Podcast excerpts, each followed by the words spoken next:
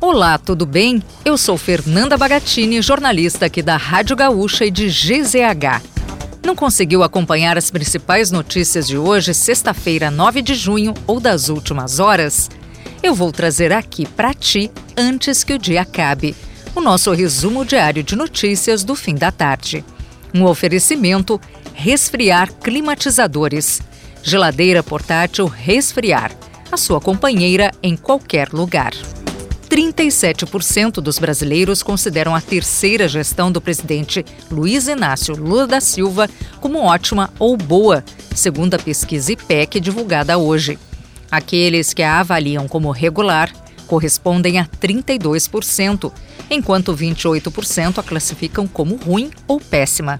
Cerca de 3% dos entrevistados não souberam responder ou não quiseram opinar.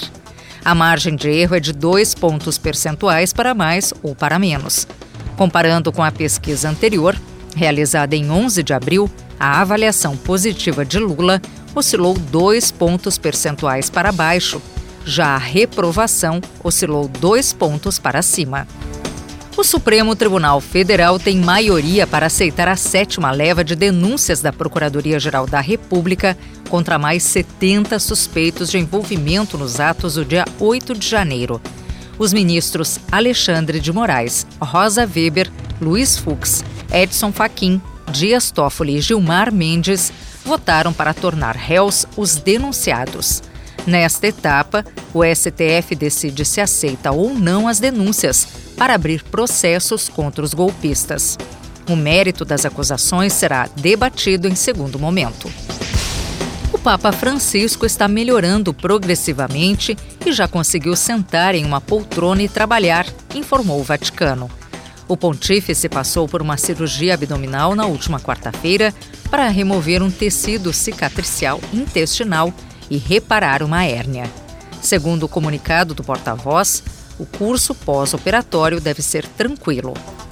Os ingressos da pré-venda para os shows da cantora Taylor Swift no Brasil se esgotaram em apenas 35 minutos de disponibilidade nesta sexta-feira para clientes C6 Bank Mastercard. Fãs da cantora lamentaram a rápida venda dos ingressos e compartilharam as frustrações em postagens nas redes sociais. A fila na plataforma de compra chegou a superar a marca de um milhão de acessos. Os ingressos para o público em geral começarão a ser vendidos a partir da próxima segunda-feira, às 10 da manhã, conforme a realizadora do evento. As compras podem ser feitas pelo site oficial da turnê e nas bilheterias físicas dos locais dos shows.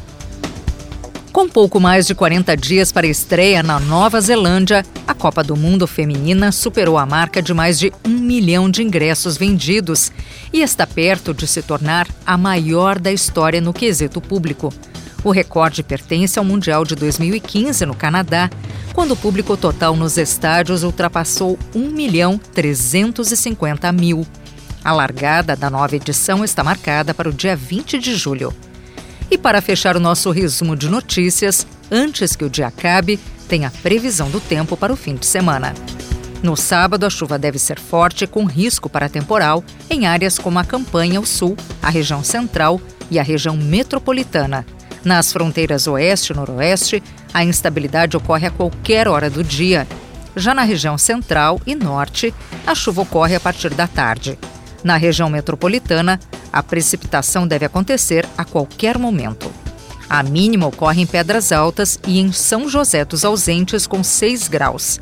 Já a máxima, de 32 graus, está prevista para Novo Tiradentes. Em Porto Alegre, a variação térmica fica entre 16 e 26 graus. No domingo, ainda há instabilidade em algumas áreas do estado, como na região central, no norte e na região metropolitana. Se quiser saber mais sobre alguns desses assuntos e muitos outros, além dos nossos colunistas, áudios, vídeos, é só acessar gzh.com.br ou o aplicativo de GZH. Segunda-feira a gente volta aqui, antes que o dia acabe.